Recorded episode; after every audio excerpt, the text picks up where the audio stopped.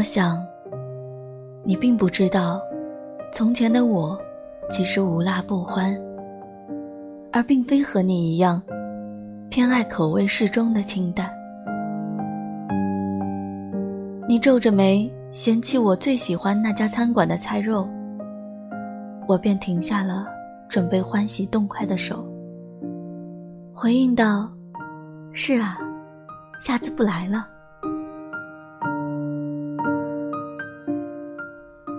我陪着你去看你最痴迷的电影。我没告诉你，比起你一直追的美国大片，我更想和你一起看一次国产小爱情。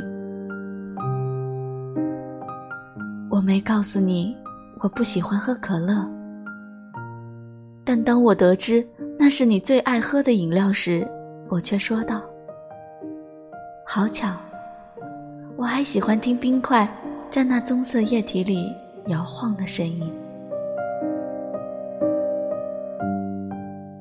你送给我的礼物全都是少女粉色系的，而你依旧不知道的是，在那以前，粉红其实早已沦为了我最排斥的一种颜色。但，自从你第一次送的那一刻开始，粉色。便因此获得了宽赦。大概因为你送的每一份礼物，我都视若瑰宝，以至于颜色相比起来，便显得十分不重要。你给我什么，我都觉得好。是暗自单恋了你近三年之后，我才终于有机会。以新的身份陪伴你。一想起你当初在屏幕那端对我说过那么多甜甜的话，我就会又哭又笑的。在深夜里，第无数次为你心甘情愿的失眠，害怕这突如其来的转机只是场梦，所以时常不敢轻易合上眼。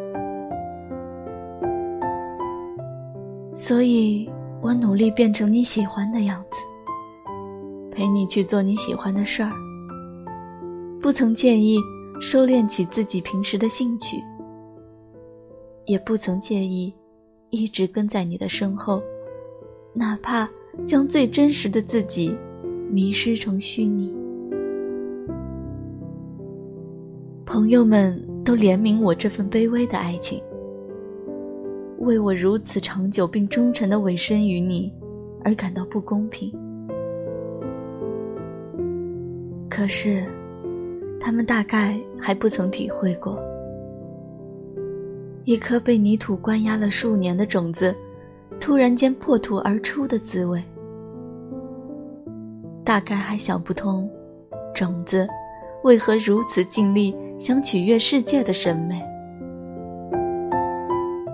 只是怯于枯萎，怯于孤寂，怯于重新又被人深埋回地底。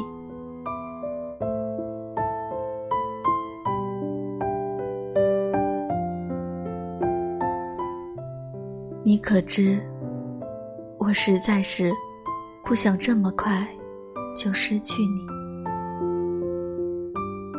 我可以只听你音乐列表里的歌单，不太喜欢的也要想尽办法欣赏。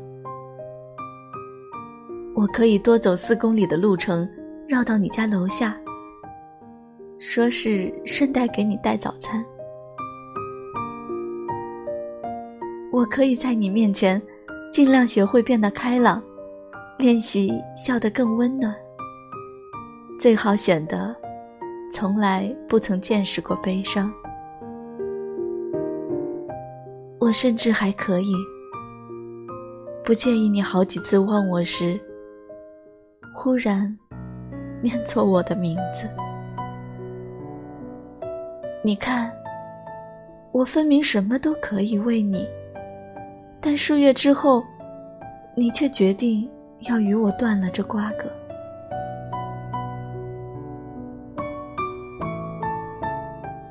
六月七号，阴天。你突然用几乎微不可闻的声音对我说：“可以了，别演了。”我是个混蛋。他回来了。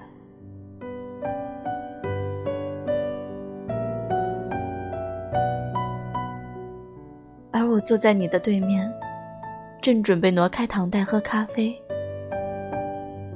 你喜欢喝苦的，所以从来不加糖。所以，我也要一样。就好像以前，我总假装自己又发现了我们之间的共同点。可你的那句话，让我猛然间觉得。咖啡还没入口，嘴里便已经感到越发的苦涩。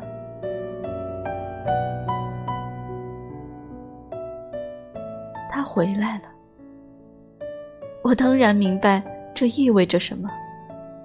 我太明白，我始终没敢抬起头与你对视，我怕一看到你满脸的对不起，我的眼泪。就会止不住掉下去。很长很长的一阵沉默，沉默到开口与不开口，都同样令人煎熬与无措。但我知道，对话必须要结束。我终于从牙缝里挤了三个字：“听你的。”听你的，向来温顺如此，毫无抵抗之词。想来，也应当要感谢你馈赠了我这数月的快乐，而我，又怎能恩将仇报，大吵大闹，反而要去给你施加更多的痛苦和压力呢？我放你走了，我不会再去纠缠你什么。从一开始暗自喜欢你的时候，我的目的就不是非要你陪着我到白首。种子见过光亮后，也许就应该心满意足了。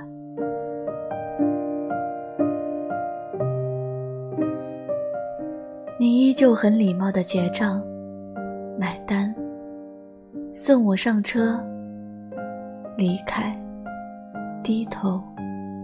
转身，我拿出手机给你发了一句：“你们要好好的。”想加个轻松的表情，最后又删了。我按下发送键，你很快回复我：“好，谢谢你，不客气。”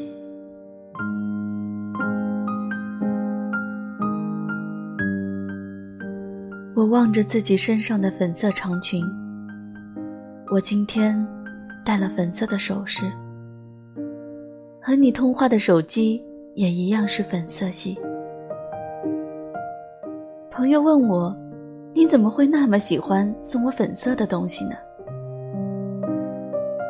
大抵只有我了解，这一切全然出于他的喜欢。他喜欢喝百事可乐，他喜欢看刺激惊险的美国大片，他喜欢品咖啡的时候不放糖，他喜欢吃清淡的中餐。我努力想要迎合的，是你的习惯，但我又怎么会不知道，你的习惯其实都是他的习惯。可是我希望，哪怕你觉得我一切都是在扮演，但我爱你这件事儿，你能否千万别把它当成一场戏？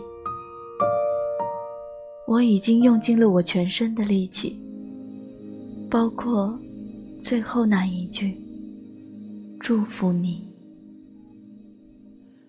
曾记楼西风铃下，老杨怀一颗，往复春秋，挥别几多重朱车车，树下醉忆我，梦中鲜花，做秋千索。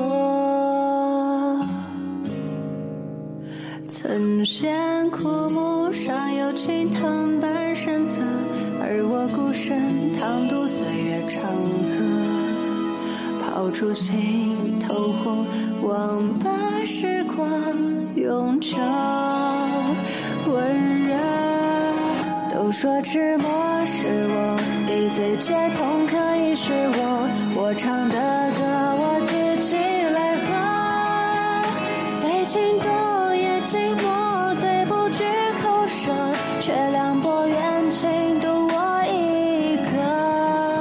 这世间风月无非落定我某种颜色，我天地间我都像山河。走你一生谁